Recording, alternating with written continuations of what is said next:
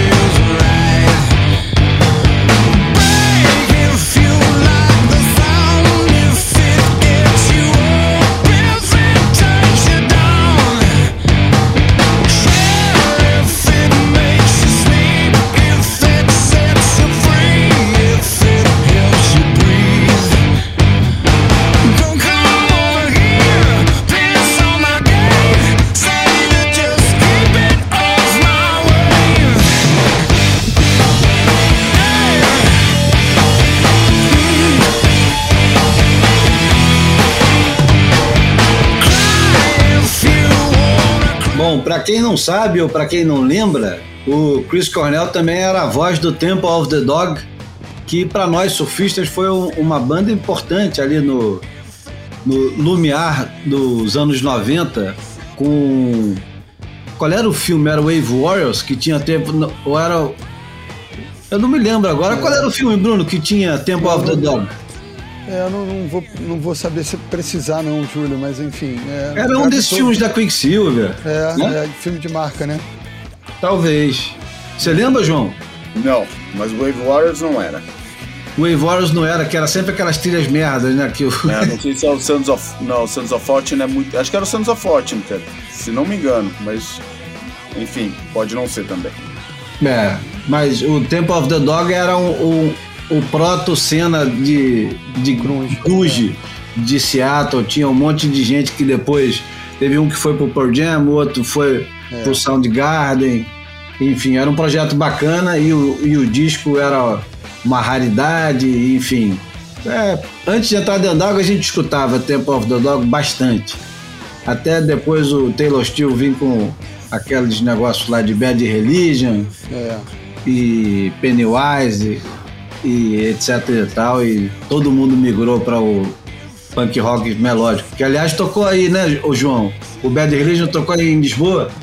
Bad Religion deu, tocou no sábado, infelizmente eu não fui, mas é, segundo a galera aqui, pô, reuniu mais gente da, da, do meio do surf que qualquer campeonato que a WCL já tenha feito, cara.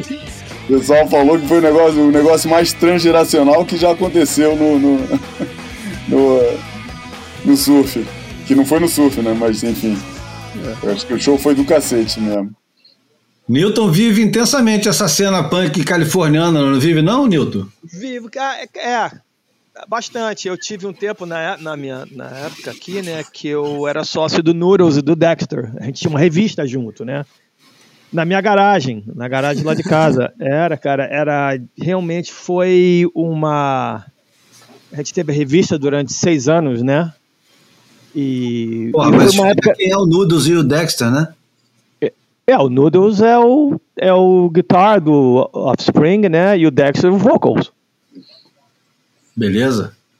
E é, é, foi, foi, foi uma época muito maneira, viu, cara? Ser sócio daqueles malucos e ter acesso, né? a, a tudo, todos os, os, backstage que a gente foi, que eles me levaram para ir, né? Pô, foi Social Distortion, foi muito bom, cara. Foi seis anos intenso assim que foi. Como é, como é que era o nome da revista? Spare Change. Spare Change. Spare Change. E, a, e a gente vendia. A merreca, uma moeda, né? É, é. O logo era um porquinho, né? Era um porquinho que era o, aquele, aqueles cofrinhos que é um porquinho. De poupança, né? É, é tipo, exatamente. Tipo boy com pato, né? É, tipo... é, e a gente vendia, actually, a gente vendia, a revista era 99 centavos, né? Uhum. E, e, foi muito bom, viu, cara? Foi um, foi um maior sucesso. A gente, todo mundo, todas as marcas de surf, era meio, era super lifestyle a revista, né? Mas era muito surf, né? Por causa do nosso. E o Noodles era o, era o, era o editor de música e a gente tinha acesso a qualquer evento de música que tinha aqui na Califórnia, com tudo, backstage. Era, foi, era, foi muito fã, viu? Foi muito fã. E você também não tinha uma parada com a Black Flies, com a marca de óculos? Sim, a Black Flies é, é, a minha lá em Portugal, mas na verdade. E no Brasil, né? Mas na verdade eu não faço nada, né? Eu tenho lá um monte de óculos lá. Inclusive, João, se você quiser pintar no meu escritório lá, vai lá a encher a mão lá de óculos. Opa! E, Opa, você e no, Brasil, no Brasil eu era minha, né? E eu vendi para um maluco, um cara lá de São Paulo, né? Na verdade, eu vendia nas minhas lojas no início, né? Eu, eu tinha as artes locais, eu vendia nas minhas lojas apenas.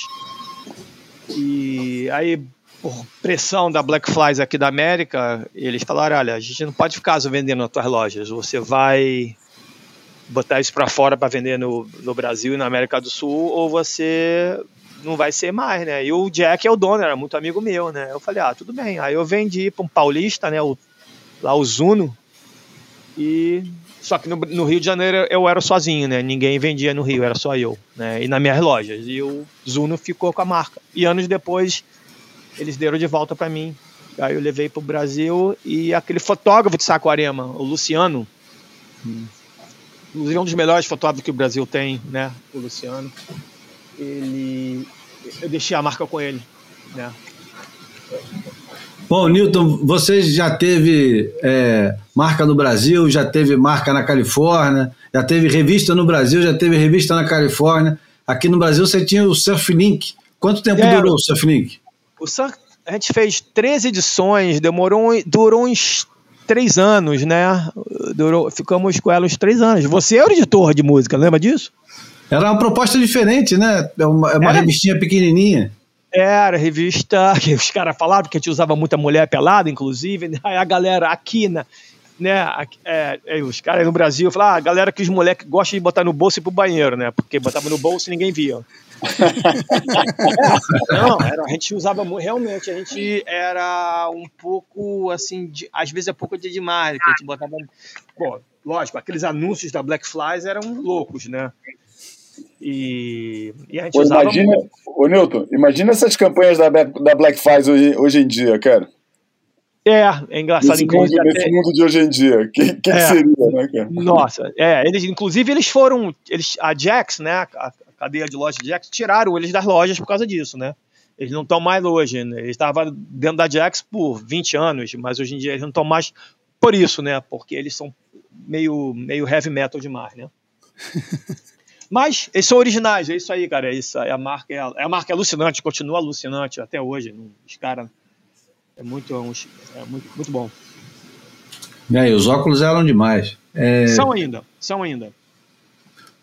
Me diz uma coisa, por que diabos você foi parar faz, é, nessa, nesse projeto com o Tom Curren? Como é que esse negócio, aonde que começa essa convergência aí de você encontrar com o Curren? É, é japonês o cara?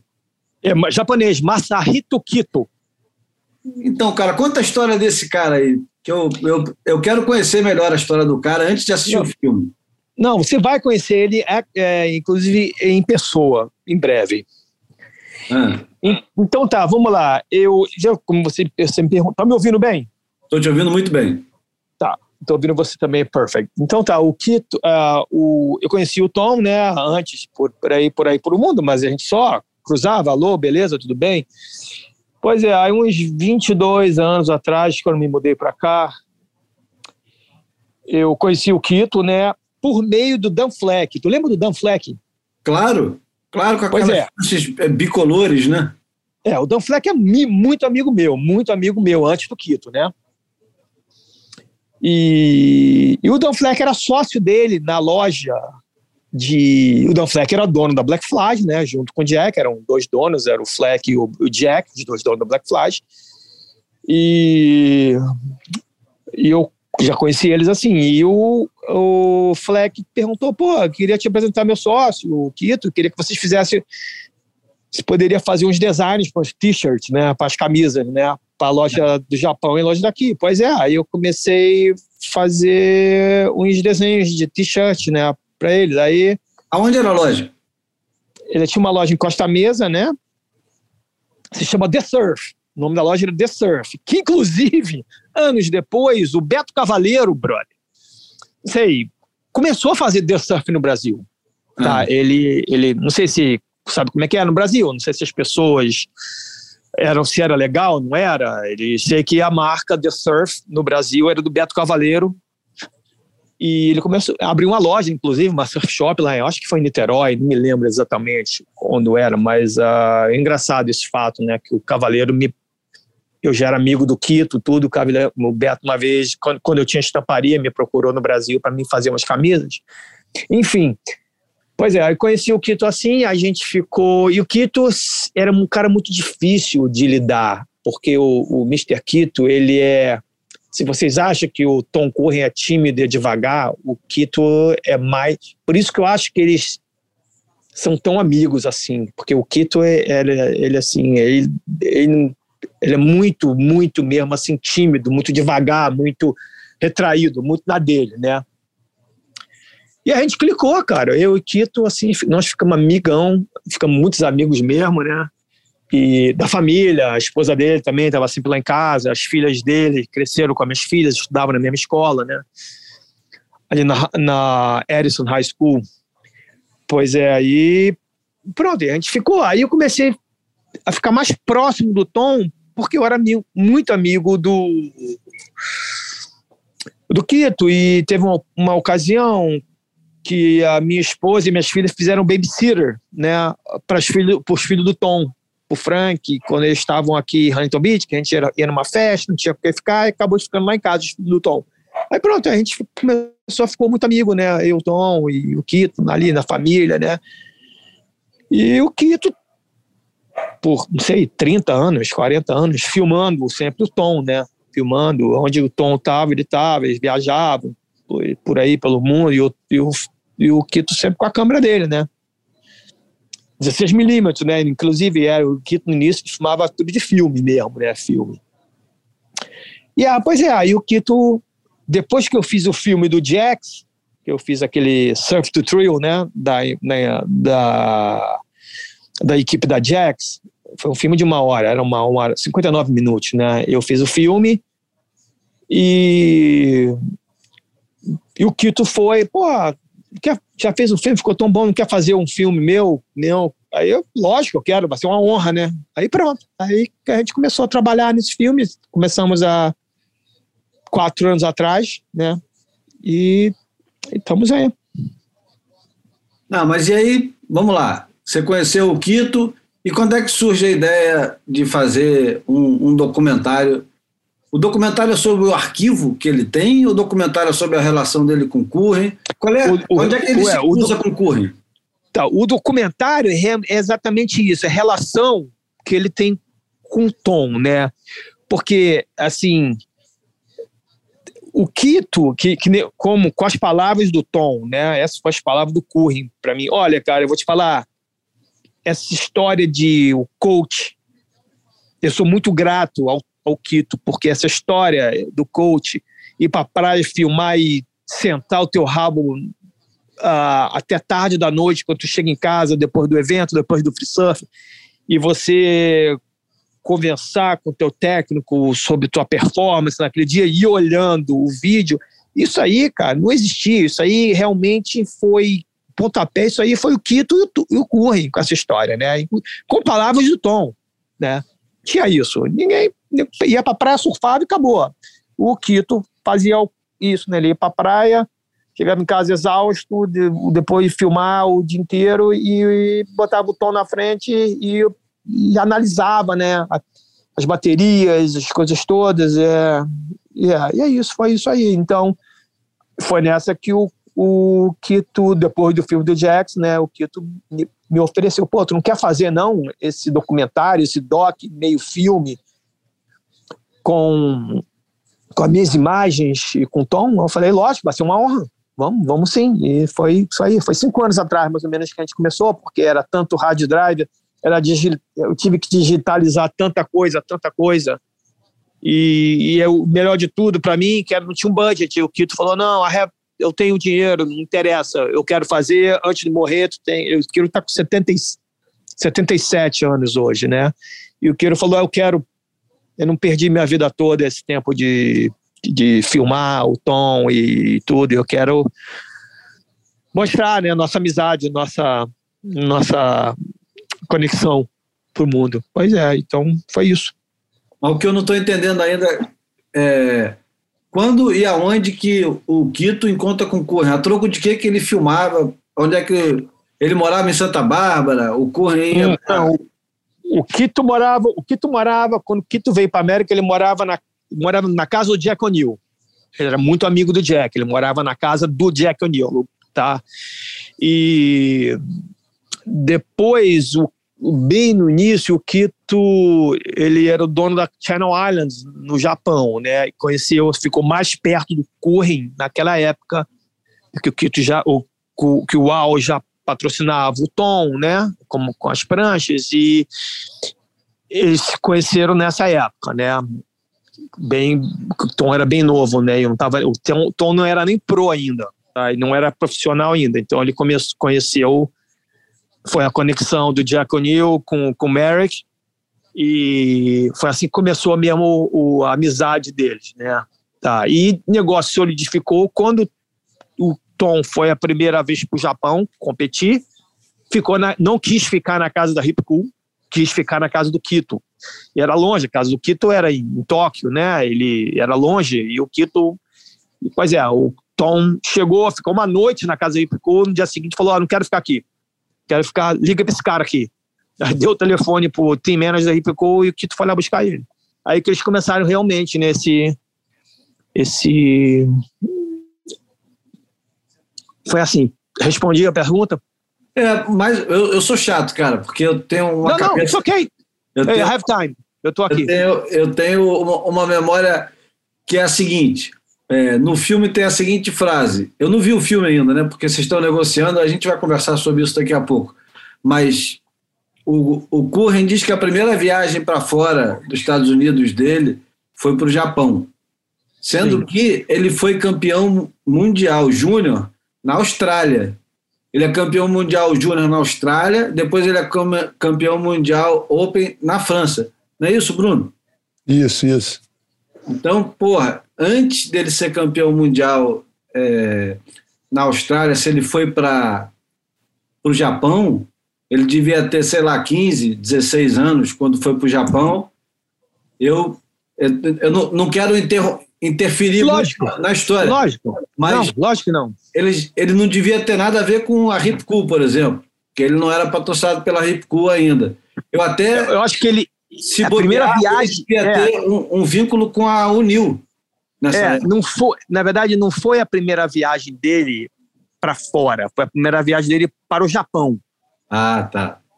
Tá, foi a primeira viagem para o Japão. Entendi. É... Então, o Curren começou, moleque ainda, a trabalhar com, com o Quito. Com o Quito, com o Quito. Antes, antes ainda de, se não me engano, era antes ainda de Almeric, assim, né? Não, Almeric, na verdade, o Almeric, o Al que, começou, que botou o Quito, eles dois juntos, né? E o Quito começou a patrocinar o Tom. Entendi. Lembra? Tinha, tinha The Surf nas pranchas do Tom, né? Não, isso eu não lembrava mesmo. É, é. Tem, eu tenho muita foto, né? Com The Surf na borda ali do Tom, pequenininho ali, né? Mas e vem cá, ele gravava tudo em 16mm ou tinha outro tipo de, de mídia que ele gravava também na época? filmado. Cara, ele, ele, ele, viajava com os dois, tá? Ele viajava com as 16, né? Com a 16, que ele tem até hoje, a coleção dele lá. E tinha aquelas freaking, não era beta, era, não era videocassete, era VCR, né? Eu acho, né? Era VHS. Mas antes do VHS era só filme, cara. Era só filme, não tinha. Não tinha outro meio. Eu não sou tão velho assim, né? Mas ele, qual era o meio antes? Era, era o 16mm, né, cara?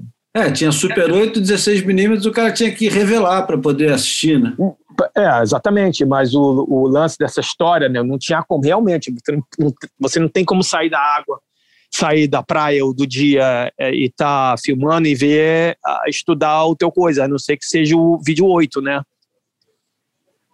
Bom, vamos lá. E aí, o, o filme é construído em torno da relação do Curren com o Quito, é isso? Sim, isso mesmo. E conta um pouquinho mais do filme, cara. Estou curioso pra caramba para assistir o filme. Queria que você contasse mais.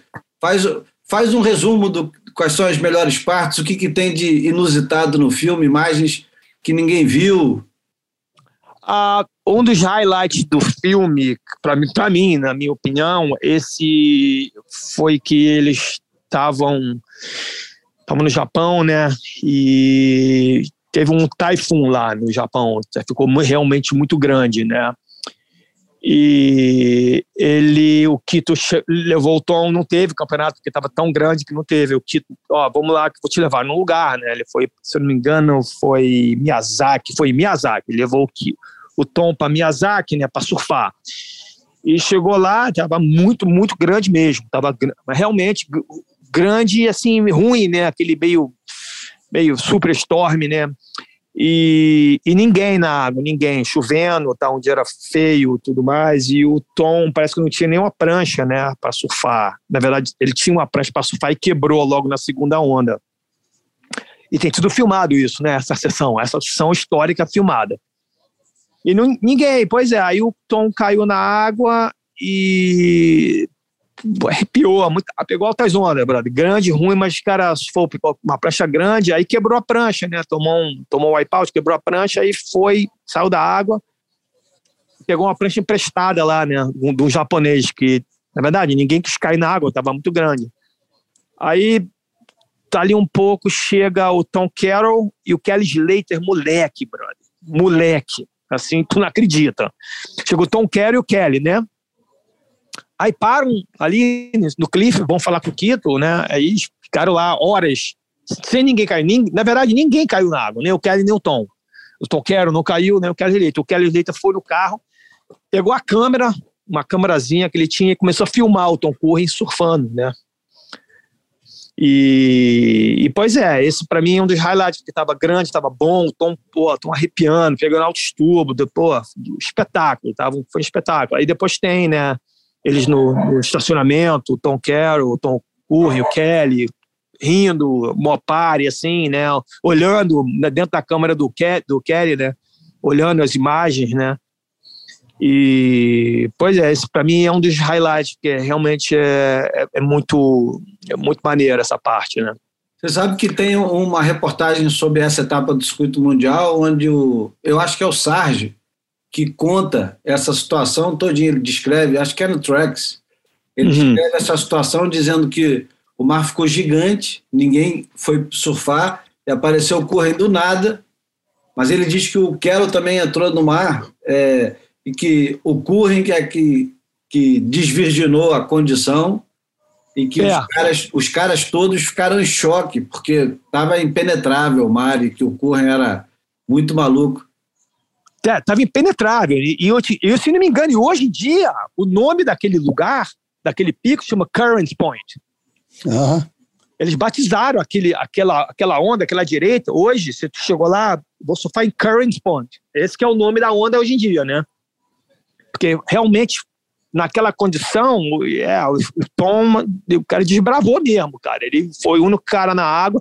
Quer dizer, essa história do Carol ter caído de novo é, é, depois, eu, não, eu não, realmente não sabia. O Kito nunca me contou, mas as imagens que eu tenho, que eu vi, né, que, que eu tive, estavam é, é comigo, era essas, né, o Tom surfando e depois o Tom fora da água com Tom Carroll, com Kelly Slater, né, e e tem imagens do Curry moleque competindo ainda como amador lá na Califórnia? Tem, tem, tem, tem imagens, tem, tem, tem, inclusive tem um dia grande, cara, o Tom, molequinho, né, dia grande, pegando uns tubos lá em Rincon, assim, a imagem bem ruim, né, vou te falar, a imagem é bem ruim, mas é, é muito nostálgico a parada, é muito maneiro, viu, brother, ver o, o, o Tom ali, molequinho, cabe, cabelão, sacou?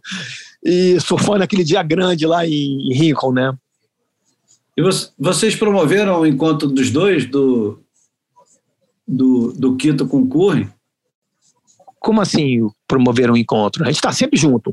Sim, mas no filme tem os dois hoje em dia, atualmente? Tem, tem, tem os dois, pô, tem os dois.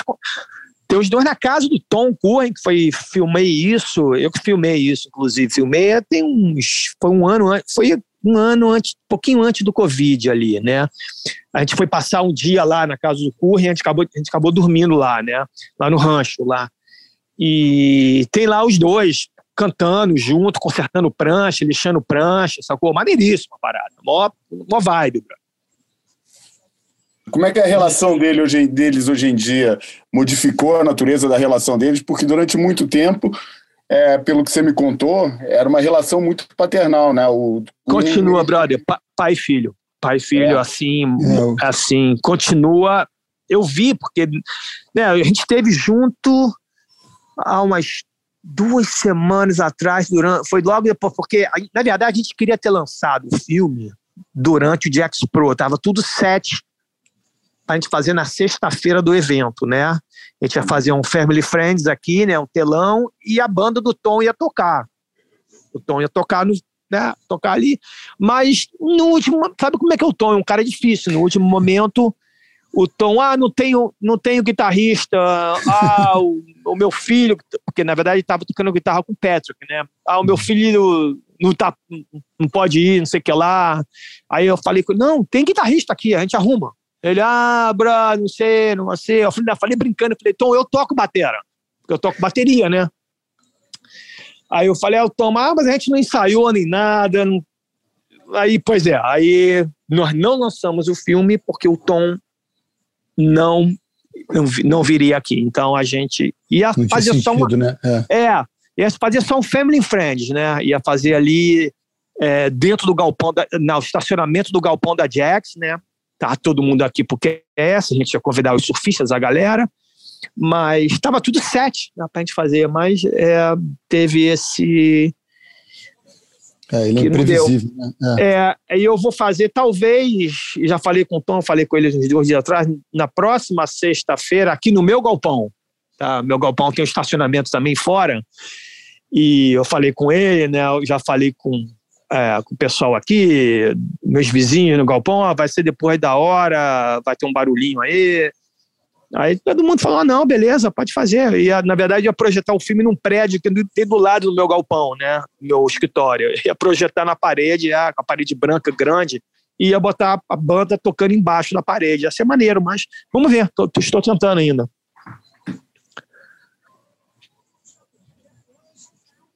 Foi mal. Tive que, é, tive que eu esperei entrar.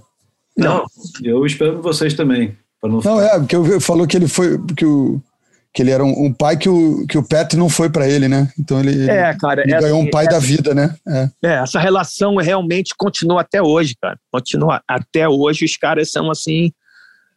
É, assim, né? Pai, pai e filho mesmo, vou te falar. E o cara tem que ser muito discreto, né, para manter uma história dessa assim então, ela não é escondida, né? Mas é uma coisa de descrição mesmo, né? É, é. Mas Porque... todo mundo, assim, o que tem um cara meio, é bem conhecido, assim, no, no, no, mundo do surf, né? A gente, ninguém conhece porque o cara é muito, ele é muito na dele, muito retraído mesmo, mas, assim, a galera aqui, o é, é, pessoal conhece o Quito, assim, né? Conhece conhece um pouco da relação deles, né? A galera que tá sempre nos, tava sempre nos eventos e tudo mais. É. O, o, o que eu acho estranho, Newton, é, é, essa história ter ficado assim tanto tempo, né? Com, quanto, com tanta gente ligada nas paradas que sempre teve do lado do Curren, sabe? O Derek Hind com o Search, o David uhum. Miller, essa turma toda sempre teve ali. Essa turma devia saber e nunca captou. Quer dizer, o David Miller morreu cedo, né? E o, é. e o, o Derek Hind também tá meio, hoje em dia tá meio é, retirado, mas o Derek Hind nunca mencionar sequer essa história, pô, é, foi um negócio quase que pareceu preparado para você, né, cara? É, cara, foi. Caiu, caiu na minha. Sabe, caiu sabe, na aquela, minha... sabe aquela expressão né, que, que os caras usam nos Estados Unidos? Serendipity. Parece yeah, um negócio yeah. de serendipity para você, né? Yeah, yeah, foi, caiu mesmo. Uh, eu não sei, porque realmente, que nem, eu, que nem eu falei antes, é, o Quito, ele é um cara muito, mas assim, extremamente difícil de lidar. Tá? Número um, ele já sabe que japonês já é meio assim, né? Ele tem quase 80 anos, então eu acho que o jeito que eu cliquei com o Quito e minha família também, né? Eu acho que a, o lance dos a esposa dele, a esposa dele é uma japonesa também, né? A esposa dele tá super amiga da minha eles são, eles são realmente muito assim na dele, os caras, não, eles são, não saem de casa, eles são assim, né? Eu acho o lance, o que clicou foi isso, né, cara? Foi esse negócio de. É, não sei, ele se sente confortável. É, o Tom também é, é, meio, é meio assim, né, cara? O Tom, ele, ele é muito na dele. Ele, se ele não se sente confortável com o teu lado, ele não vai chegar do teu lado. Ele é assim mesmo. Eu me lembro aqui com. Eu, eu, entrevistei o Tom algumas vezes, e uma, vez aqui no Arpoador, quando ele veio para o Mundial Master de 2011, os caras hospedaram ele ali na Francisco Otaviano, em frente à Galeria River ali, e ele, porra, ficou meio noiado com barulho, com a Babilônia lá embaixo. Os dois primeiros dias que ele chegou, ele não quis sair do quarto, não. Falou, porra, é? não sei, não estou me sentindo seguro, quero entender como é que é, uh, essa região aqui opera e tal. É, não é, cara. Até é, ele é, realmente ele é assim mesmo. Eu vou te falar um, um, negócio que aconteceu há pouco tempo. Eu tava eu tava na França com ele, a gente sentou num café, né? E, e para trocar uma ideia, que a gente, na verdade, tava fechando o lance da, do soundtrack do movie, né? E nós sentamos, cara, nesse café ali em Le Penon, ali no final de Rossegor ali. Cara, não tinha paz, cara. A gente não cara, a gente começava a conversar e vinha a gente, apertar a mão, pedir autógrafo. Meu irmão, é incrível, até hoje é assim, cara. Ele falou para mim assim, pô, cara, vamos embora daqui, não aguento mais, não consigo Entendi. ficar. Isso e gente... ele ainda mais, né? É, é eu, inclusive eu tive, que, eu tive que empurrar o carro dele, que ele tava com um Peugeot, assim, muito, muito velho, né? Um Peugeot todo fodido, desculpa o meu francês aqui, né? E eu tive que, chovendo pra caramba, né? E chovendo, eu tive que empurrar o carro a gente foi embora para outro lugar, né? Pra ele tentar... tem casa lá ainda, na França? Não, cara, ele fica na, ele fica no trailer de um cara lá que é um shaper uh, francês lá, é, eu esqueci o nome dele, né? Nessa fazenda de mushroom, uma fazenda de cogumelo, né? É o Stark, não, né? Não, não é o Stark. O Stark que eu conheci é o. Puta, eu sigo ele. Gente boa, o cara, gente boa. É um. É um cara até novo, ele, tem uns 30, assim, 35 anos de idade, assim, ele é um surfista de onda grande lá e shaper, né? E é o cara que tem essa fazenda de mushroom lá, né? Então explica, explica direito essa história aí de buscar cogumelo. Pois é, foi naquele dia, até foi aquele lance, lance da, da foto que eu te mandei, né? Porque a gente tava. A gente foi fotografar, assim, tava. tava foi, era durante um evento, né? O, o CT lá, né? E a gente foi fotografar assim mais longe, entrou o carro, foi uma área mais assim, só tinha, tinha ninguém na água, só tinha eu e ele, né, que fez umas fotos ali, né, e aí ele, é, essa história é muito, é, muito engraçada mesmo, isso aí dá um, dá, só, essa, só essa história dá um filme, dá um short. Ele, a gente fez as fotos lá, era o domingo, né, tudo fecha cedo lá, né, a gente fez as fotos lá, a praia, pegando onda lá, surfei também, aí ele perguntou se estava fazer o que agora. Ele estava sem carro, ele estava comigo. Né? Ele, eu falei, não, tô de bobeira aí, cara, era um domingo, né? Aí ele, vamos na fazenda de um amigo a comer um cogumelo. Aí eu falei, ok, vamos lá, let's go. Era longe, era até meio longe, era lá bem para dentro, assim, né? Lá de, na área de Le Penon lá. E, pois é, só que quando a gente chegou no portão da fazenda, ele falou, ih, esqueci uma coisa, a gente tem que comprar um uísque e umas cervejas para levar para ele, né? Só que ele, ele mora nessa fazenda, num trailer lá dentro da fazenda, né?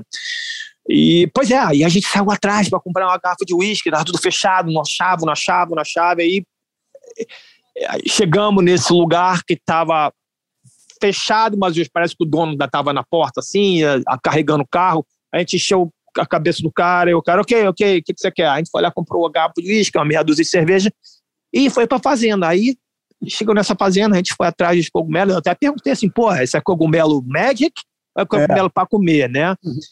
Aí ele começou a rir assim: ah, tem os dois, né? Mas eu não cheguei a ver o mágico, né? Aí, pois é, a gente pegou lá umas cabeças de cogumelo, levou pra churrasqueira, lá o cara fez, um, fez uns steaks lá, cara, te falar, ah, melhor cogumelo que eu comi na minha vida. Melhor carne que eu comi na minha vida. E, pois é, aí ficamos lá tomando uísque, né? Nós, eu e esse cara, o Shaper, né? Ele deu um, deu um tour com a gente na fazenda e me mostrou umas pranchas lá que ele estava chipeando. Eu tenho, inclusive, tem altas fotos desse cara, dessa, desse dia, nessa, nessa, nessa shape room. O cara é envolvido com a Visla, aquela marca também, uhum. né? Esse, ele é o cara, é um carpinteiro, ele é um carpinteiro shaper, né? E ele faz todos os displays da Visla de madeira. Pois é, uma, uma figura muito interessante, né? Pois é, então nesse mesmo dia, cara, é, beleza, ficamos lá até umas 5 da tarde, 6 da tarde, a gente entrou no trailer do Tom, ele ficou, ele ficou dedilhando lá na guitarra, no violão dele, algumas coisas, tipo, pro filme, né? E eu fui embora para casa, né? Eu fui embora para casa e deu uma, assim, umas 11 da noite, o telefone toca, era o Tom, né? Aí eu atendi, ele falou, fala, bro, tudo bem? Eu já, meio que já dormindo, já. E, pô, cara, eu esqueci de uma coisa, pô, pode me levar no aeroporto amanhã? Aí eu falei, pô, brother, eu tava aí o dia inteiro junto, tu tocou a ideia, tô indo pra Sri Lanka. Aí eu falei, falei, fuck, eu falei, falei, lá, ah, lógico, eu, quando eu falei lógico, eu pensei que o aeroporto era ali, né, Biarritz ali, né, pertinho. Aí ele ficou em silêncio, ah, mas o aeroporto é em Bordeaux, era três horas, né, três horas e meia. E falei, caramba, aí falei, não queria sozinho, né? Não conheço muito bem a área. Aí chamei o Janzinho, né? O filho de Januel. Liguei pro uhum. Janzinho, né? Falei, falei, moleque, pô, tem que me dar me, me ajudar aí, tem que levar o Tom Curry lá em Bordeaux. Eu não faço ideia, chovendo e frio, chovendo pra caramba, chovendo, chovia canivete, brother. Aí o Janzinho, que horas é? Eu passo aí três da manhã, né? Aí peguei meu carro, fui lá, peguei o Jean e fui lá na casa do Tom, peguei o Tom. E entramos no carro, né? E ele veio, veio assim, me deu um presente, né? Que num dia antes da fazenda, ele me levou numa, numa fazenda de cortiça, ele é amarrador em cortiça. Ah, é, ele aí, faz, um, faz umas finalizações daquelas pranchas malucas dele com cortiça, né? Sim, aí ele me deu essa peça de cortiça, cara, velha, linda. Falou, Nilton, isso aqui é para você, obrigado por tudo. E eu falei, não, eu vou guardar com uma, uma carinho. Mas realmente é uma peça muito bonita, cara. É um casco, assim, de uma árvore. A coisa, assim, é linda, né? Inclusive, é decoração da minha sala, né? aí na Ericeira. Pois é, e aí, beleza. Aí, vamos lá, né? Entramos no carro, ele entrou no meu carro e ele falou, pô, não tem internet, dá pra, dá pra fazer um, um hotspot. Aí fiz o hotspot. E beleza, a gente dirigindo para bordo, caminho, caminho de Bordeaux já. Na estrada já, uma hora e meia já são três horas, três horas e meia, né, de Rossegor para Bordeaux. Aí, pô, já uma hora de viagem na chuva, ele, ele falou, ih! Eu falei, opa, o que que é agora? ih, brother, no aeroporto não, é a estação de trem. Eu falei, fuck, bro, what the fuck, man?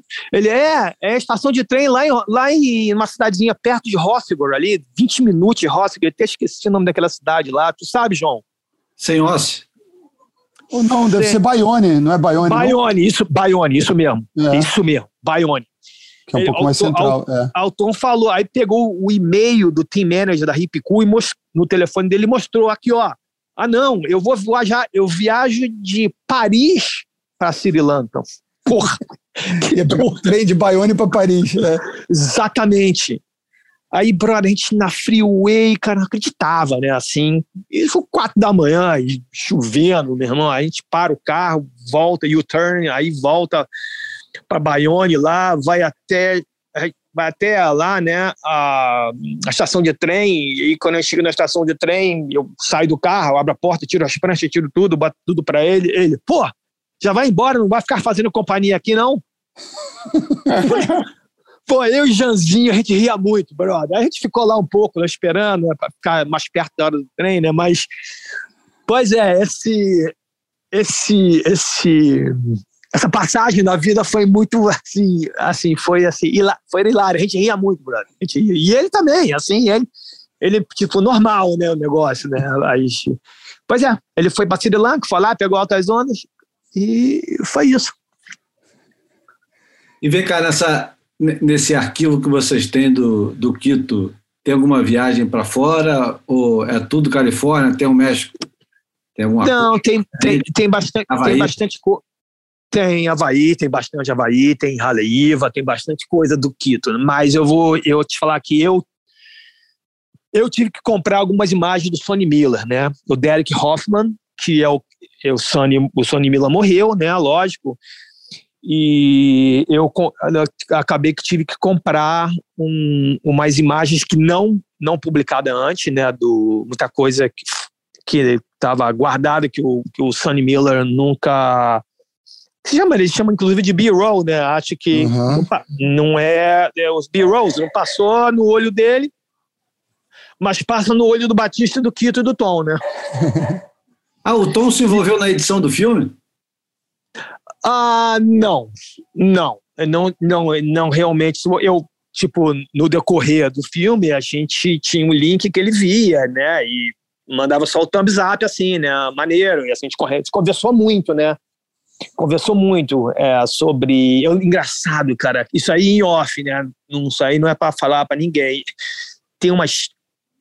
Antes de eu botar o Director's Cut no YouTube, que eu mandei pro Tom, né? Lógico, né? Mandei. Tá lá, tá lá até hoje, né? Esse Director's Cut, tá lá. Eu recebi, assim, uma mensagem, estava em Portugal, no telefone.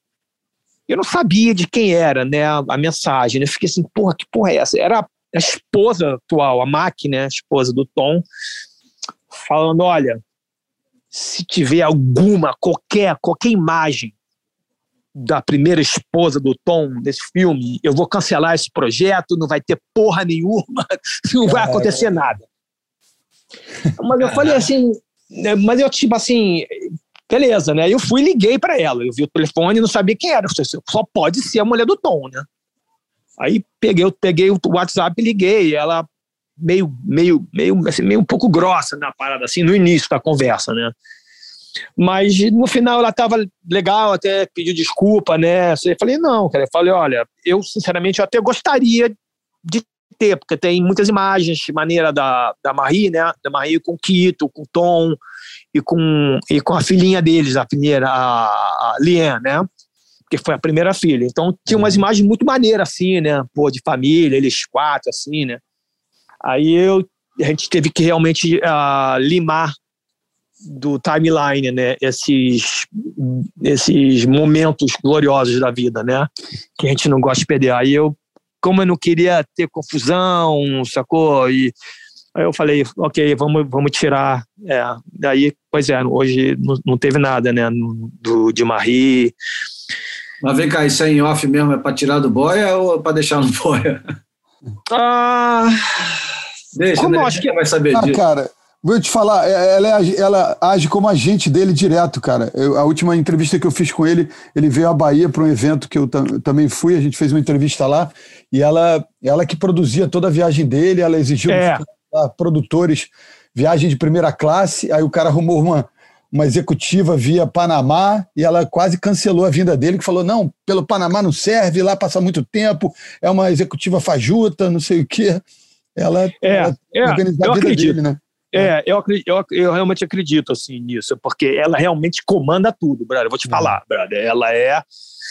Mas, porra, por exemplo, para sair, meu irmão, de Sri Lanka via Bordeaux, via Paris, via Bayonne, meu irmão, ela fez uma uma Big Amber, por causa que a gente se deu mal, né, cara? Vai para cá, vai para lá, vai, whatever, não. Ele, ela realmente, ela, é ela manda ali legal, sacou? Ela manda legal ali.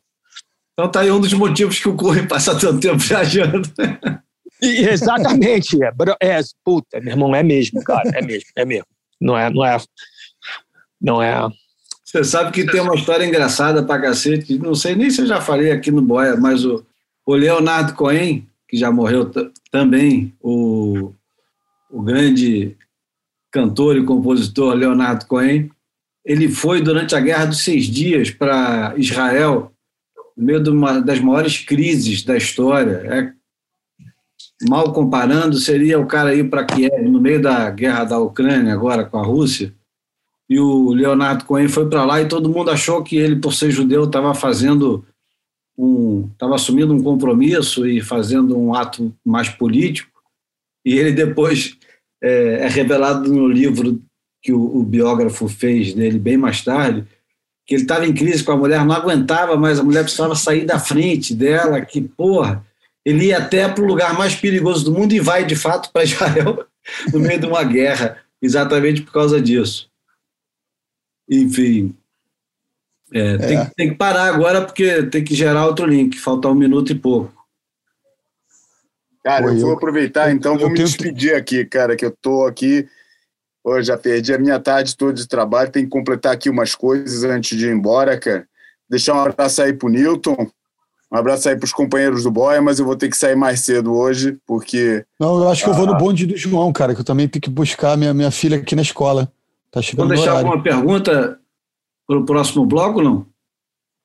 Ah, não, não a conversa tá boa, cara. A conversa tá, tá, tá, tá boa, tá fluindo aqui, cara. Eu, eu fico sempre na dúvida, né, cara? Como é que talvez o surfista mais influente, mais mítico, que, que de repente de sempre, né, cara? Talvez, talvez emparelhando só com MP, Mickey Dora.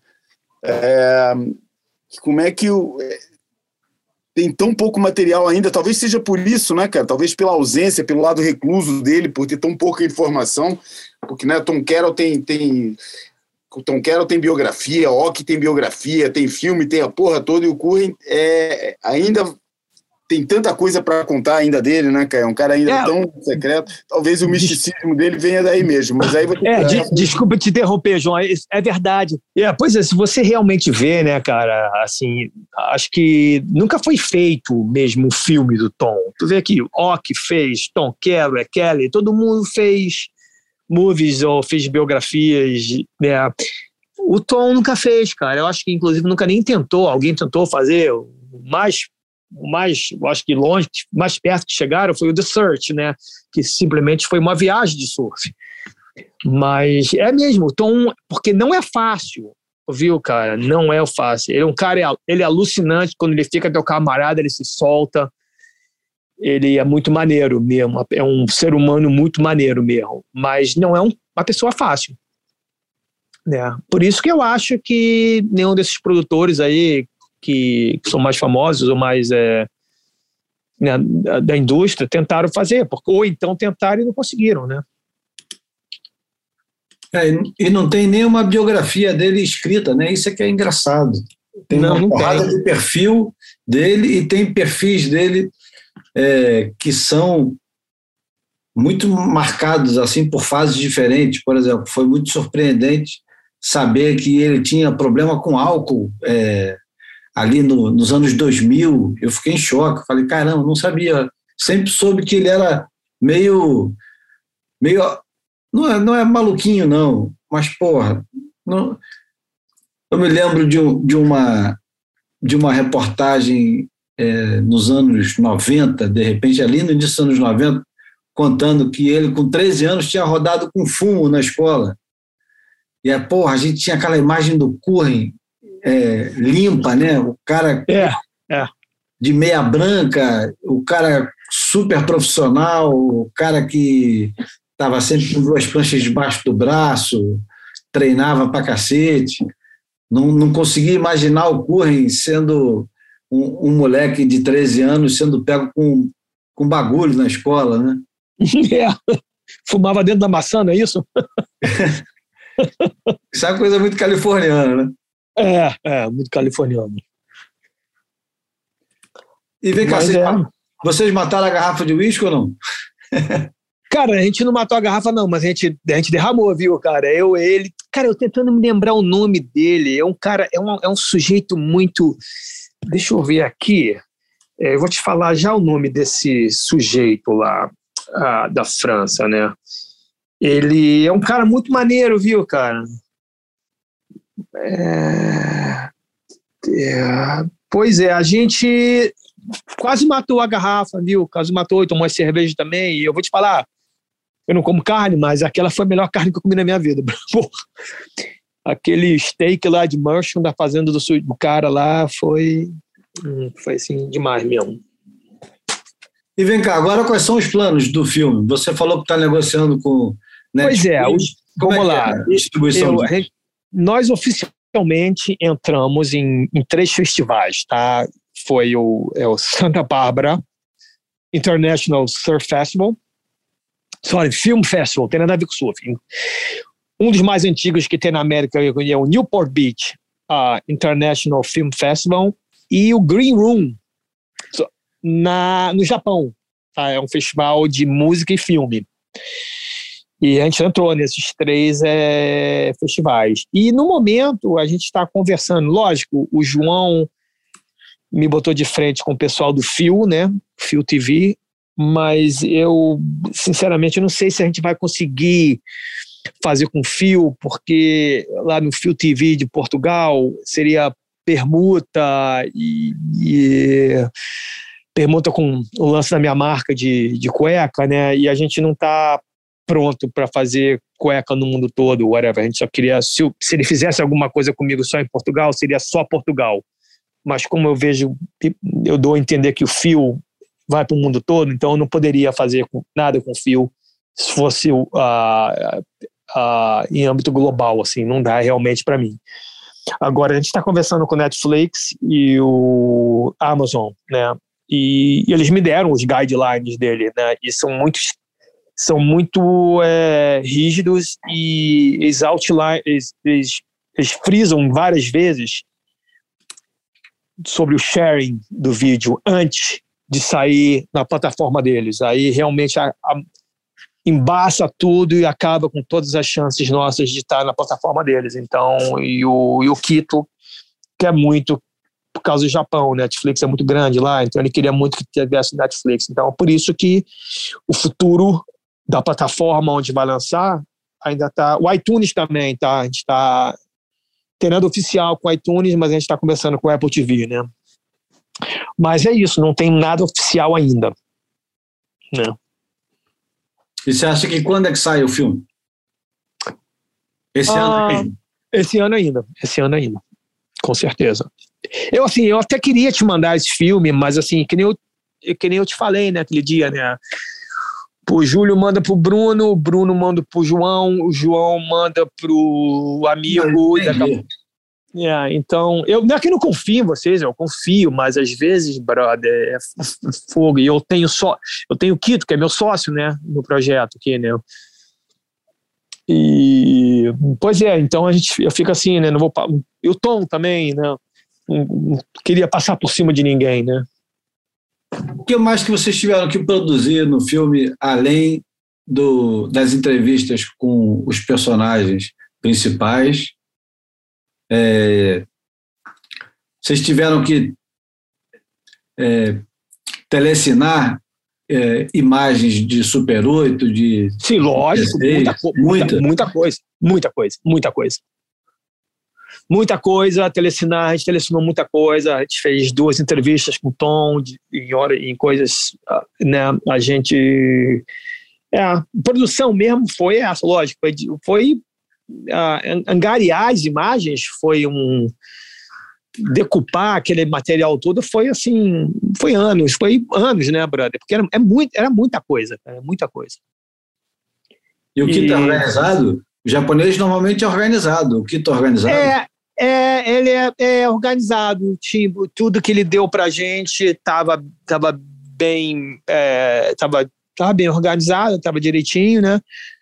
E, mas é, dá muito trabalho, cara, muito trabalho. Eu, quando eu fiz o filme, eu só fiz dois, produzi, fiz dois até hoje. Eu fiz o filme do Jackson, número um, foi muito mais fácil, né? Foi é, assim, foi muito mais fácil. Que eu tive a ajuda de muita gente. O John John me ajudou muito com imagem. O John John tinha um acervo de imagem que era in, in, in, amazing, né? muito bom o acervo do John. O John ele, ele ajudou, me doou todas as imagens. Tive que e Pois é, né? E o resto do, o resto foi fácil, né? Assim, comparado com esse projeto, foi muito fácil. E a trilha sonora de quem é? A do Curren? A trilha sonora tem, tem, tem Tom Curren, tem o Trevor Green, que é um, é um músico daqui da Califórnia. Na verdade, ele é um músico do Caribe, né? Ele é um caribenho, é um do Caribe, é que vem morar nos Estados Unidos e é um espetáculo para mim, um dos melhores músicos que tem, né? Ele é um fera do dia, uh, ele é fera, muito fera, o cara é muito bom, compositor caixa grossa. E um outro um outro californiano que mora em Barra Califórnia, que Alex Pasternak. ele, ele morou no Brasil muito tempo, né? Aí no Leblon, se não me engano, né? Foi para a Escola de Música de Boston, uma das maiores escolas de música que tem no mundo, né? Mas mais é, ele é um baixista e é um compositor também, né?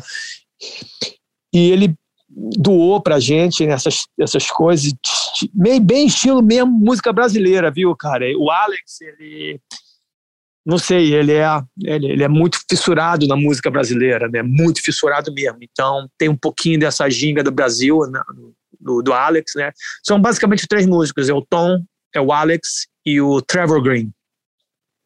Tu vai gostar muito. Se tu olhar assim no YouTube, procurar Trevor Green, tu vai ficar ah, muito amarradão na música né, do, do, Trevor. E do Alex também, né? São músicos espetaculares, assim, né? Assim, e o Tom também, o Tom é um bom músico, né? O Tom é um bom músico. Hoje em dia, vou te falar, ele vive muito mais pra música do que por não, sem, sem dúvida. O Bruno, antes de sair, mandou uma mensagem, vou botar aqui para você ouvir, porque também hum. tem uma pergunta dele.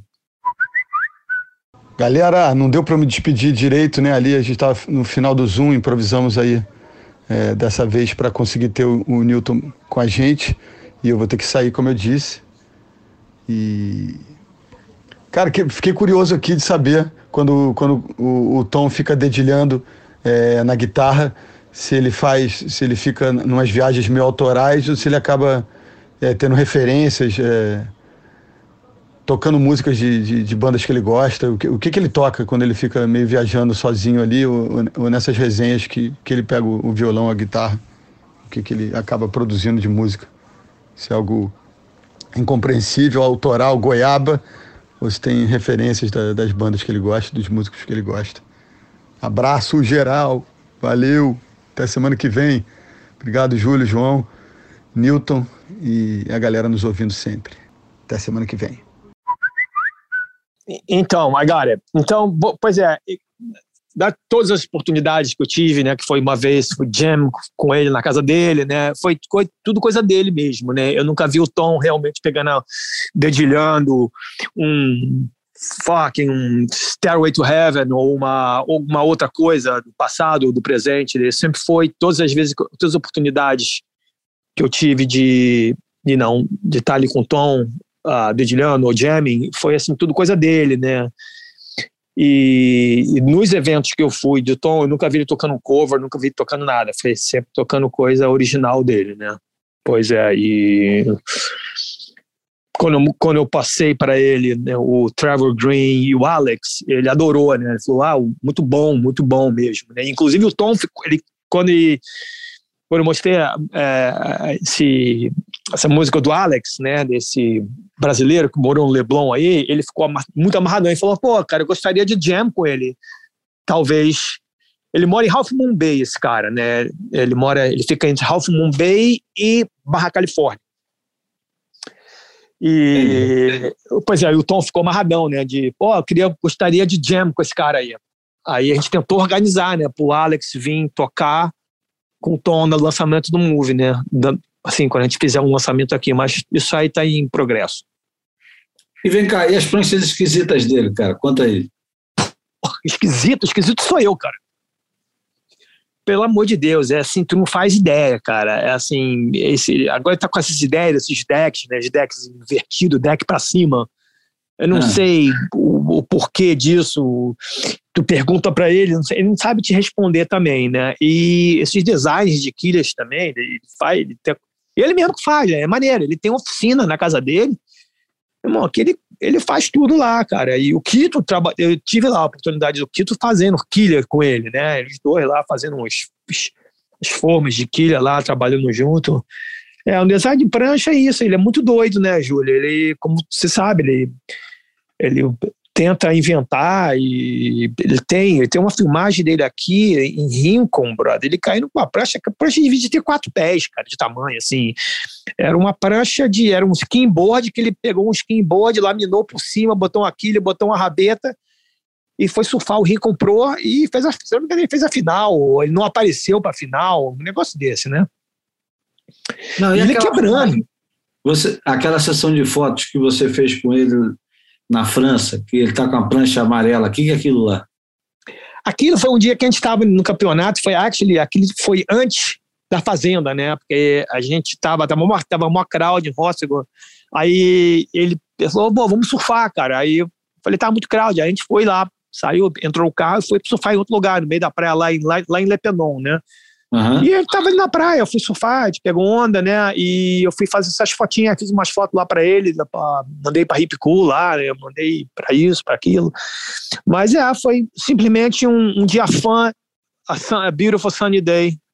Não, eu quero saber da prancha. Aquela prancha ali também é uma tampinha de privado, não é não? Ah, é uma tampinha de privada, aquela prancha ali ia ser uma 5 pés, não sei, uma 4 e 8, um negócio desse tipo assim, é uma tampinha de privada mesmo. Mas é de e... poliuretano? Que, que diabo é? É uma, é uma prancha de poliuretano, uma prancha, a laminação, é, me parecia um, um, glass job normal, né? Eu, eu não sofri com a prancha, né? Mas é, me parecia uma prancha bem normal, assim, né? De, de construção. Mas era uma prancha, nossa, era uma tampinha de privada mesmo, cara. Umas quilhas, com essas quilhas muito doidas, né? Que ele estava usando a prancha. Inclusive, até, até, até fotografei as quilhas, né? Fotografei o fundo da prancha. Se eu quiser, eu te mando mais fotos desse dia. Mas foi. Eu vi no, no campeonato de Master, ele foi com uma prancha dessa na bateria e acho que já nem lembro mais quem era contra, mas o cara falou: Porra, tu não vai surfar com essa prancha contra mim, né? E, e ele foi com aquele esquisitona. E a, a prancha, porra, ela deve ser super divertida de, de surfar, mas não dá é. para comparar com a performance que ele tem quando está com prancha não, não dá, não. Tá normal. Inclusive, ele deve ter, deve ter até ganhado o sujeito na bateria, né? Pior que não ganhou, porque ele não conseguiu achar onda. E, enfim, é deve ser difícil pra cacete de remar com a prancha, porque não tem flutuação. Não, né? não tem flutuação. Imagina tu entrar numa onda com aquela prancha, vai cair num mar pequeno assim, deve ser impossível, né, cara? E como é que é o quiver de prancha desse cara? Ele viaja com o quê? Ou nem viaja com prancha?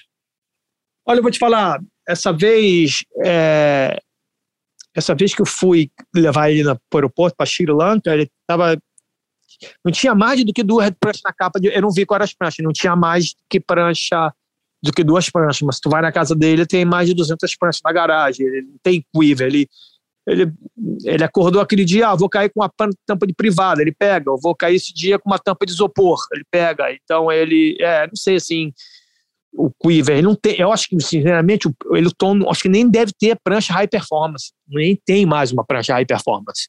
Bom, de 200, alguma deve ser. É, eu tenho uma prancha dele na minha garagem, que é um espetáculo, é uma é uma é uma Maurice Cole, tá, uma sete pés, que inclusive é a prancha que eu eu uso quando tá um eu uso a prancha até hoje, tá? Quando tem um, um tamanhozinho assim, que eu vou bastante lá para Barra. Né? A gente vai muito para Barra aqui, né? Eu, te, eu tinha uma casa lá durante quatro anos.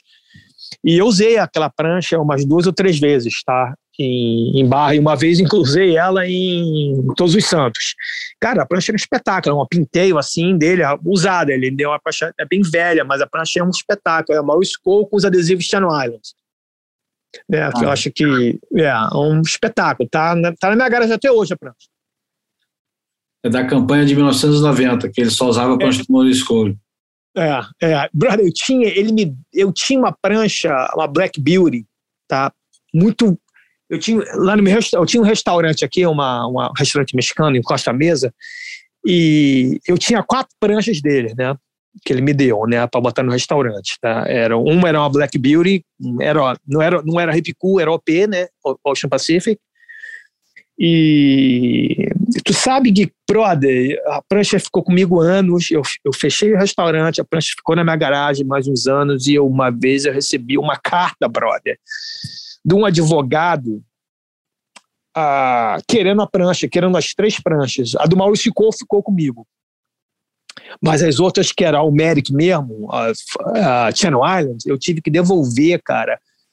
Porque quando a Burton comprou a Channel Islands, a, eles for, o, o Mr. Kito era dono da Channel Island no Japão, né? Hum. Pô, eu recebi a carta desse advogado, brother, pedindo as pranchas de volta. Ah, tu tem que mandar suas pranchas de volta porque a gente está numa briga agora. E o Quito nunca tinha falado nada para mim, né? Aí eu liguei pro Quito, ele falou: ah, realmente, os caras.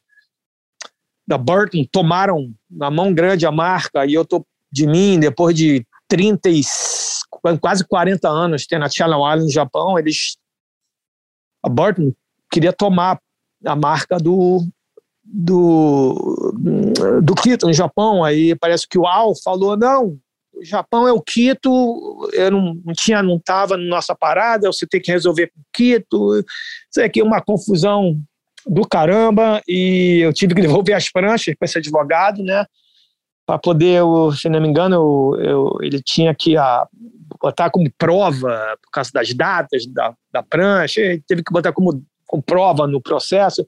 Final da história, o Quito ganhou, né, a, ganhou a causa. Ele, não, na verdade, não ganhou. Ele perdeu a Channel Island no Japão, mas o Burton teve que fazer um cheque bem gordo para ele. É, mas no final das contas, a, a, a família Merrick comprou de volta do, da Burton. A Burton yeah, eu, trabalhou eu, bem. A, a, acho que a, a Channel Island era muito pequeno para o tamanho do, do, do mercado da Burton e dava muito trabalho. Aí os caras venderam de volta, né? Pros, pros Meu amigo, você vem numa fábrica que faz snowboard, tudo feito em máquina. Daqui a pouco você vai comprar uma fábrica de prancha e no dia que o swell tá bom e tem terral, ninguém aparece para trabalhar, você vai ter dificuldade, porque você está lidando, no final das contas, com surfista que de uma fábrica que é em frente à quase em frente à praia, meu irmão, é terral, tem seis pés de onda, ninguém aparece para laminar, para lixar, velho. Essa que é a verdade. É. Então, quando você vem numa fábrica de snowboard, meu irmão, que é tudo feito em máquina, numa fábrica fechada, lá no meio dos Estados Unidos, meu irmão, não tem jeito. O nego tá todo dia, tá todo dia trabalhando, todo dia produzindo prancha. Aí, pô, tu vai lidar com surfista, né? É, é um outro animal, né? É um outro mundo, né? Vem cá, me faz uma, uma comparação. Não, não vou pedir para você fazer uma comparação rápida, mas eu queria que você fizesse uma análise. Você que ainda é empresário, já teve marca de surf aqui no Brasil, arte local, patrocinou é, campeonato, surfista. Bom, você sabe que a gente, teve, a, gente teve uma equipe, a gente teve uma equipe casca grossa aí, né, meu irmão? A nossa equipe era, era monstra aí, né? Quem é? Vai. Ah, no, no nosso nosso alto, nosso auge era era a Rosaldo já tinha saído, Rosaldo já tinha saído, mas era, era uma, é, o Guilherme Gross, o Pedro Miller, Heraldo Gueiros, João Maurício, Carlos Caixote, que mais? Carlos Caixote, Trequinho, Marcelo Trequinho, a gente tinha uma equipe, é. a gente gastava dinheiro, brother, a gente investia, a gente era amarradão, cara, e eu era, era assim, era muito mal, era o team manager, eu, né, e, pois é, era uma, era um, uma equipe muito forte. Mas então, eu queria que você fizesse um, uma análise. Hum. É, como é que está o, o mercado de surf aí na Califórnia? Você já está, sei lá, mais de 20 anos entre idas e vindas. Uhum. Mudou muito o mercado de surf na Califórnia, continua a mesma coisa, está mais forte agora do que estava antes, está tendo um renascimentozinho, né? Ou não? Tá, tá. Teve esses, esses últimos 10 anos, o negócio ficou muito complicado por aqui, né? E, e depois veio aquela onda Covid que veio complicar mais ainda as, as coisas, as, o, o, mercado, né? Mas pa parece, né? Parece que está dando um revival aqui, né? Assim, eu no meu negócio, o meu, lógico, o meu, a minha marca não é uma marca corre, não é a marca de realmente surfwear, né? É uma marca de cueca de esportes. E eu vejo, eu vendo na todas as lojas do Jax, os nossos números são excelentes.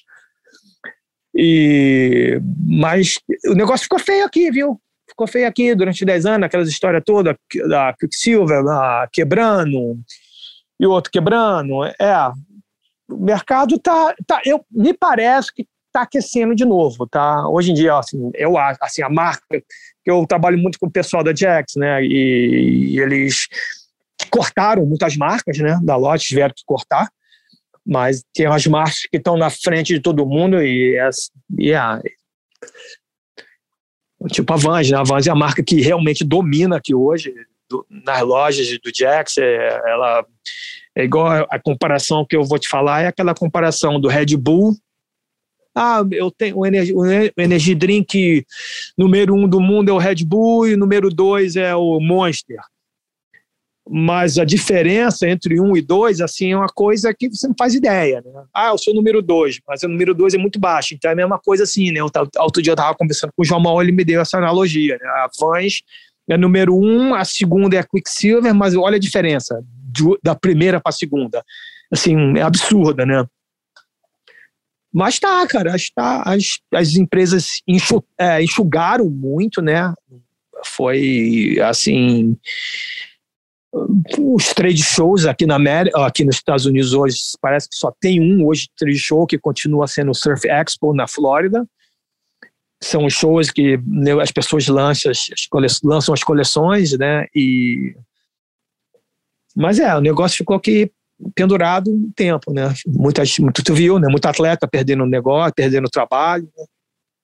Mas e a, a, surf shop de bairro, a, aquela surf shopzinha? Acabou, não existe. Existe, não. não existe. Não, não existe mais isso. É mesmo? Não, não existe mais. Acabou. O meu sócio, o meu sócio na minha marca aqui de, de underwear, é o Kevin Ashford, ele tinha uma surf shop, chama Surf Addiction né, não aguentou também. As marcas, as, as lojinhas pequenas, as lojinhas, engraçado que as lojinhas de skate pequena estão aí em tudo que é canto. É, isso foi uma pergunta maneira que tu fez, porque eu, eu noto isso. As lojinhas, as skate shops pequenas, elas continuam firme e forte, mas as surf shops das, de barra pequena, acabou, cara. O nego atropelou, assim. Dito também, né, ô Júlio, esse e-commerce veio também para a para abalar o mercado, né? né? Se você hoje é uma surf shop e você não tem um online bom, vou te falar que até mesmo o Jax, né? Que são estão fazendo 60 anos, né? A Jax, eles, é, eles até eles mesmos, hoje em dia, se não tivesse um, um online forte, eles estariam é, um pouco assim. Lógico, eles têm, são muito grandes, não, acho que não quebraram nem nada, mas Hoje, se, se você não tem um online, um e-commerce decente, você vai perder muito negócio. A gente estava falando outro dia disso no Boia, da, da morte da surf shop de bairro e, e de fato, no Rio de Janeiro, no, nos lugares onde cada um tem a própria experiência, não tinha achado. É, uma ouvinte, a Renata, ela falou que em Florianópolis ainda tem muito isso ainda tem uma cena local, com a lojinha, com os caras que pegam onda. É, eu achava que na Califórnia ainda tinha isso também. Não, por exemplo, vamos lá. Eu não estou sempre em San Diego, eu não estou sempre. Eu acredito que em frente à praia lá deve ter umazinha ou outra, mas aqui em Huntington Beach, cara, acabou. Acabou. O Bud Lamas, vou te falar, o Bud Lamas é um survivor, é o sobrevivente. Porque o Bud Lamas tem uma surf shopzinha pequenininha, tá? Mas ele mesmo diz, eu não sei quanto tempo eu vou continuar a ficar continuar a, a ficar em business, porque é, é, ele tem uma loja muito pequena mesmo aqui em Hunt, na rua 17 ali, né? E ele realmente ele sobrevive, cara. Ele realmente ele, ele ele sobrevive e, a, e diz para mim, não sei como eu vou pagar aluguel esse mês, porque é isso, né? Agora, a gente está falando de surf shop. E as marcas de surf? Tem espaço para marca de surf pequena ainda? É, na Califórnia ou em Portugal? Você vê na Europa? Tem, olha Brasil. só. Eu acho que tem. Por exemplo, vou te dar um exemplo assim. Vou te dar um exemplo, um exemplo rápido. Uma vez o Sean Thomas, eu encontrei com o Sean em Santa Cruz, eu estava lá, fui fazer um trampo lá, encontrei com o Sean over there. Não tem muito tempo isso, tem pouco tempo. Aí, trocando uma ideia com o Sean, né, e ele, ele falou para mim assim, pô, eu sei da tua conexão com, com Jamal, com o pessoal do Jax, né, ele perguntou para mim, o que, que você acha? Tu acha que teria a gente como relançar Instinct na, nos Estados Unidos, só para começar, para ver qual é? Eu falei, olha, eu vou te falar, eu sou eu sou suspeito, porque eu sou muito amarrado na marca. Então, eu acho uma marca alucinante, é uma marca antiga, né? Pois é, Deus falei, olha, Sean, deixa eu conversar com, com o Jamal e com os... Aí, pois é, levei o negócio pro Jamal, o Jamal falou, não, de jeito nenhum, cara, porque é muito melhor começar uma marca pequena hoje, que a garotada, a molecada, a galera mais nova vai curtir, e eles não vão saber quem é o Stink, de quem é MCD, whatever, o caso que for, né? E eu eu, eu, eu, sou do, eu, eu acredito muito no que o pessoal da Jax, a experiência desses caras com marcas, né? Eles estão aí, né? 60 anos, né, cara, vendendo surf shop, vendendo a surfwear. E o Jamal falou: não. Você começa uma marca nova com nome maneiro, com conceito maneiro, eu vou botar na minha loja e eu sei que vai vender. Agora, essa marca vai vender para quem? Para a galera de 60 a 70 anos de idade? Então, ele acha assim, sempre achou assim, né, que, as, essas, que as marcas novas, quando são bem feitas, vêm com muita força e vêm. Lógico, tem que ter muita grana por trás, né? Porque não se lança uma marca. Eu vejo porque eu tenho uma marca aqui, lógico que não é um surfwear, é uma marca. Mas eu vejo, tem que ter grana, cara, para chegar em algum lugar. Como é que é o nome da tua marca de underwear? Zeven. Z-E-V-N, Zeven. É, Zeven é o número 7 numa, numa língua aí, lá, num dialeto lá do Himalaia, tá? É o número 7 nessa língua aí, né? E, pois é, Zeven. É, e, yeah, e vai bem. A gente faz até umas camisas, é, umas coisas, boné, a gente vende também, mas o, o número um é, são as cuecas mesmo, né? Cueca para esporte, cueca e calcinha. Mas vai bem, vai bem, vai bem. A gente tem vários, vários atletas aí no tour usando, né?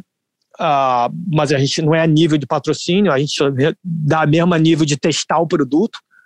Vários atletas de nome aí, né? Mas eu não realmente eu não, não posso usar. Quer dizer, até uso imagens, Jesse Mendes, Kiron Jabu, eu até uso vários, vários desses aí, né? Mas é, não tenho a título de patrocínio, com salário, não, realmente não tem ninguém. É, eu percebi que nos últimos anos teve a tentativa da Lightning Bolt, Hang um monte de marca de voltar e nenhuma delas deu certo, né? Tem, por exemplo, a Hang voltou, mas só vende no Costco, Target, só nessas lojas de departamento. Várias marcas, Tussy também voltou, e só vende no nessa Walmart, né? Não sei, né? Eu acho que eu não sei se eles conseguem chegar e numa loja, numa cadeia de no, no core, né? No core surf shops. Eu não sei se eles vão conseguir chegar nesse nesse mercado de novo, né? Agora, nessas, nessas cadeias grandes, eles estão lá, cara. Tu vê lá, está lá, tem. Tu vê, tu vê Hang tem também, né? MCD, por um, por, por um tempo, teve também, né? A Gotcha também, né? Fora da MCD, teve também por muitos anos. Eles ficaram nas lojas, né? Essas lojas, essas cadeias grandes de loja na América, vendendo de preço barato, né? E vem cá, você estava contando, antes de começar o, o Boia, você estava contando uma história que era muito boa, de uma capa que você fez para o Fluir, você gosta da, gosta da foto, mas gosta mais da história por trás da foto. Ah, foi essa. Isso foi, foi muito maneiro, né? Foi eu tava. Quer dizer, a gente. Com, contra tudo que nos falaram, não vai, não vá, não vá, não vá para o Kauai, não vá para o Kauai, né? É, inclusive a, a pessoa que nos vendeu a passagem falou a mesma coisa. Olha, nem fala para ninguém que vocês compraram comigo. Era, parece que essa mulher era, era, era uma mulher, a esposa de alguém nesses surfistas top lá do North Shore e falou: oh, não fala para ninguém que eu vendi a passagem para vocês, que eu tô sabendo essa história. E, pois é, e foi aí eu, o João Jabur, o Felipe Dantas e o Saulo Fidalgo, querido Saulo Fidalgo lá de Espírito Santo. É. Barra do Jucu, meu amigo. Saulinho, meu camarada, porra. Eu é, Saulinho, gente boa. Adoro aquele cara, um cara, um, uma figura assim espetacular. Saudade do Saulo. But anyway, a gente Vai lá, contra tudo, nós fomos, né? E, e parece que foi engraçado que quando a gente chegou na ilha, já sabiam que a gente estava indo, cara. É engraçado como é que roda rápido. Não sei se foi a mulher que falou. E, e, pois é, aí a gente já chegou já com problemas lá. Alguém, ah, já estão sabendo que vocês estão aí, cuidado. Né? A gente recebeu esse aviso, aí beleza, aí a gente foi, né? A gente foi, foi continuou, vamos, vamos trabalhar. E, e, a gente não já tinha em mente que a gente não ia botar o nome do lugar, né? A gente já, inclusive, saiu uma matéria na Fluir lá de 18 páginas e nós chamamos de Pacific Express. E, pois é, a gente trabalhando, né, na verdade, garimpando, né, eu fui até, até fui expulso de dentro da água, tá fotografando dentro da água, me tiraram de dentro da água. Cara, meu irmão, sai da água agora. O cara me tirou de dentro da água. Eu nadei para nadei para a praia, né, e Pois é, um dia que estava um épico, estava assim muito muito bom, né? Um dia que estava épico, já já estava já talvez duas semanas já, já estava duas semanas uh, trabalhando, se escondendo, na verdade, né? E desde confusões, uh, teve confusão no restaurante à noite, uma vez, um restaurante que todo mundo está sabendo, vai, a gente pegou o carro saiu correndo, né? Aí nesse dia, eu estava, não vou falar o nome da praia que eu estava fotografando, porque espero que continue o sigilo, né? E eu estava fotografando de dentro do mato, com uma, uma, com minha, uma 800, né? Estava de dentro do mato, mas a, na verdade a, a ponta da lente estava para fora do mato. Que, que dentro da água não podia mais. Das duas vezes que eu tentei, eu fui expulso da água.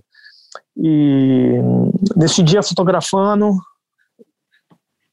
eu, eu lembro que veio o João Maurício correndo, né, dentro do mato, assim, na trilha do mato, Batista uh, sujou, cara, os caras estão vindo aí para te pegar, dá um jeito. Aí o João saiu, só que o João sabia, não sabia que ele estava vindo, ficou sabendo que ele estava parado no estacionamento, e o João foi para outro canto e eu desmontei tudo e fui andando na trilha, dentro do mato, mas dentro do mato mesmo, não tinha como não, vi um Samoa, meu irmão, parecia uma porta de cofre, meu Vi um Samoa sem camisa assim, falando, meu irmão, apontando para mim, já pronto para me espancar, né? Porra! Só que o João, quando viu a confusão, voltou. Aí esse Samoa, né? Essa porta de cofre. Porta de cofre de banco, na verdade, né? não era o cofre da sua casa, não cara já veio assim com pau para me bater, né? Quando o cara viu lá no final da trilha o João atrás de mim correndo, o cara pô, parou, jogou o pau no chão e, e gritou: João! Deu um grito no nome do João, né? E esse cara, cara, era um cara que o João Maurício ajudou ele há uns anos atrás. O cara era muito pobre lá no caçador de javali, muito pobre. Teve uma ocasião que parece que ele não tinha dinheiro para fazer o Natal na casa dele, e o João ajudou e ficou muito amigo desse local. É um dos caras mais black trunks que tem no Kauai, né? Pois é, o cara, quando viu o João, o cara largou um pedaço de pau, deu um, deu um abraço no João, que eu pensei que ele fosse amassar o João, né? E aí ficou conversando, ficou cara, amarradão e falou: olha, galera, vamos tá tudo liberado dessa vez, não fotografa mais, para por aqui, mas nada vai acontecer. Aí avisou o Chava Green, avisou o Titus, avisou todo mundo para liberar e nego liberou a gente, né? Mas foi intensa a parada. Realmente, meu irmão, eu cheguei meu equipamento no chão, essa Samoa, meu irmão, um pedaço de pau. Falei, meu irmão, deu errado agora. Pois é, graças ao João, graças, a, graças aos laços das amizades, né, a gente ficou. E, bom, pois é, publicamos lá, né? Publicamos a, a matéria, não botamos nome, não teve nada, nada que dizia que era a tal da ilha, né? Bom, acho que a gente pode encerrar, então. O Bruno e o, e o João tiveram que ir embora. Newton já contou um monte de história. Eu acho que tá legal de Boia 149, né? Tá faltando. Tá, tá. Faltou falar alguma coisa, Nilton? Não, não que eu não que eu me lembre, mas foi, coisa, foi, não, mas tudo bem, né? Fica para outro. Foi ótimo e foi um prazer, brother. Pô, foi um prazer imenso uh, fazer parte desse do Boia que eu acompanho já há muito tempo. Eu adoro, vou te falar. É, é muito bom, viu? Vocês fazem um trabalho assim excepcional, viu, cara? É muito bom. Valeu, Nilton.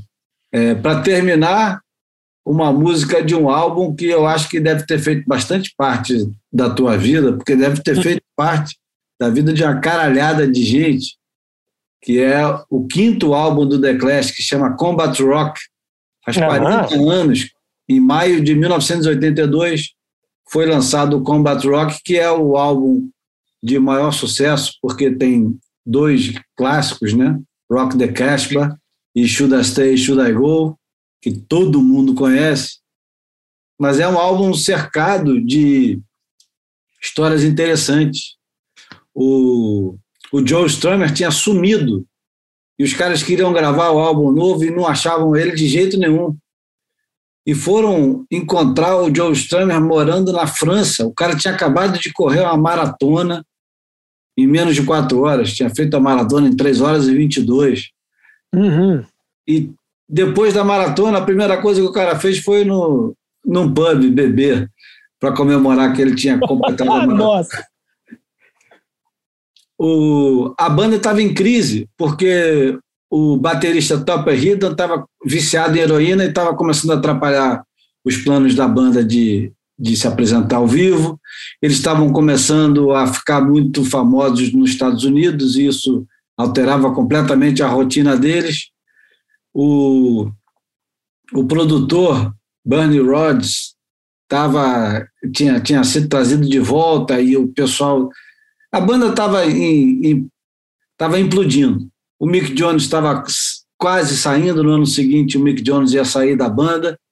E, enfim, eles lançaram esse álbum que é não é um marco na música, porque o The Clash tem dois álbuns que eu, eu considero, e eu acho que também é considerado pela maioria do, dos críticos e historiadores como mais importantes. O, o, primeiro álbum deles é de uma importância absurda, que aliás são três álbuns, né? porque eu acho que o, o London Calling, o The Clash, que é o primeiro álbum, e o Sandinistas são, são melhores e mais importantes. Mas o Combat Rock é o, o, o grande sucesso comercial deles. Uhum. Você tem lembranças desse álbum?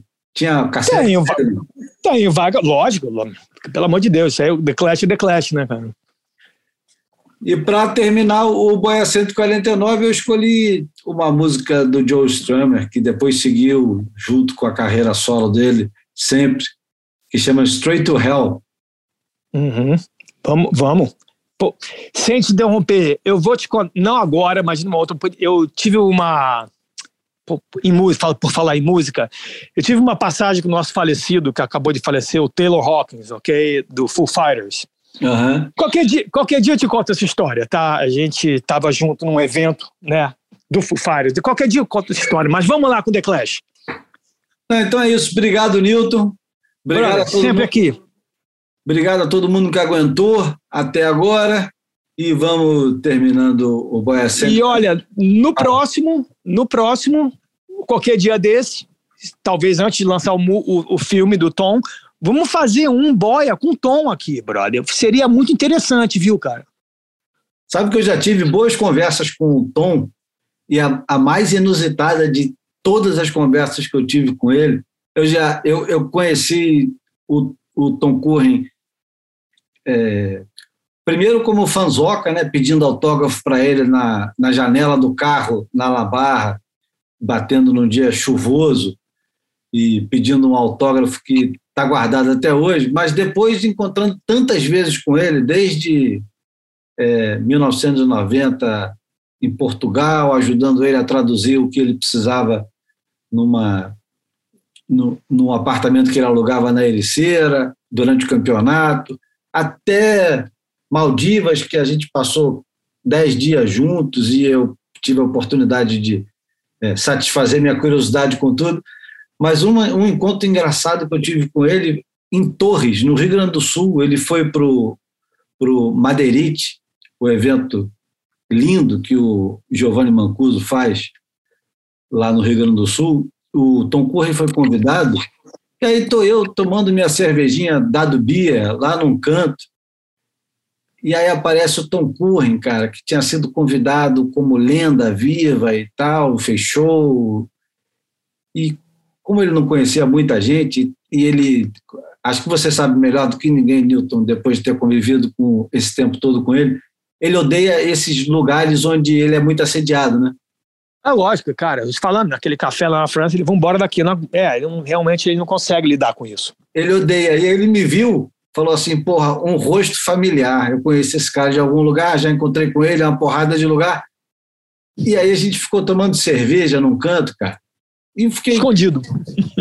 É, uma, uma hora, uma hora e pouco conversando sobre tudo quanto é assunto possível, de comida, de música, de surf. Aliás, conversamos pouco de surf pra cacete, conversamos muito pouco de surf. Tava um pouco barulhento, a gente, é lógico, foi, foi para fora do bar que tinha, rolando, rolando BB King sem parar e cerveja à vontade. Ah! Era, era, era patrocinado pelo Dado Bia. E, porra, fiquei lá conversando e tem até uma foto engraçada pra caramba. Eu, eu fazendo o reggae luz do lado dele, ele também feliz. Muito inusitado encontrar com esse cara é, em Torres e ficar tomando cerveja e conversando sobre tudo quanto é assunto, menos surf. Foi engraçado. Então, Julinho, Julinho, esses momentos realmente são as únicas coisas que nós levamos, né? É. São, não tem preço, né? Momentos que são aquele, aquela, tua uma, aquela sua uma hora é, na sua vida, é realmente é, é, é um espetáculo as lembranças. Então esse foi o Boia 149 com Newton Batista e terminamos com os Cradle Hell do The Clash. Combat Rock vai ter agora uma edição comemorativa que sai no final do mês com um disco extra e sessões especiais, mas essa aqui é a sessão do disco mesmo. Straight to Hell, aquele abraço. então vamos lá. Salve, salve, The Clash, salve, salve, ouvintes do Boia. Vamos com tudo. Abraço.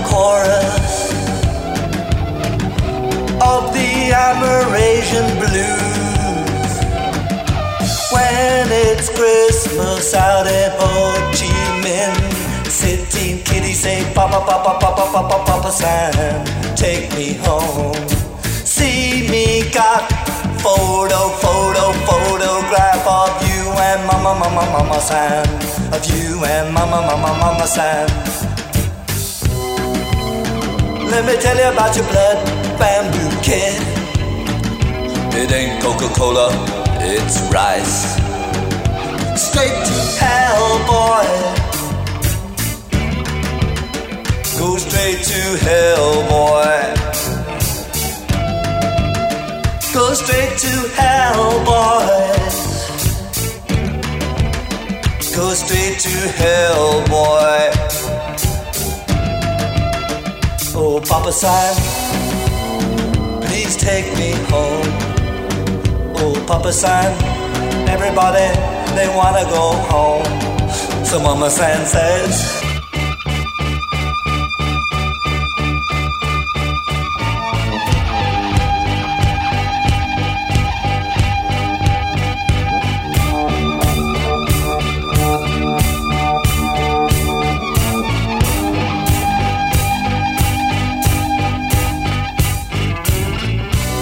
wanna play mind crazed banjo. On the doggy drag ragtime USA in Parkland International. Hey, Junkie Dumb USA where pro cocaine proves the purest rock man groove and rat poison the volatile Molotov says.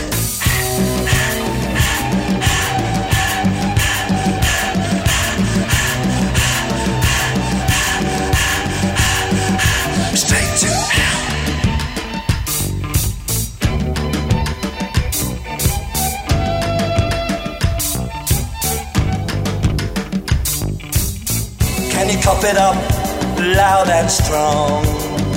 The immigrants, they wanna sing all night long.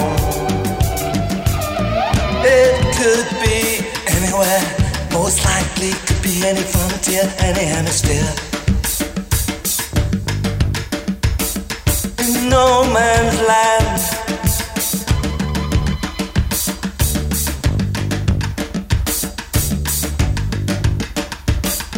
There ain't no asylum Solomon, he never lived round here. Straight to hell, boy. Go straight to hell, boy. Go straight to hell, boys. Go straight to hell, boy.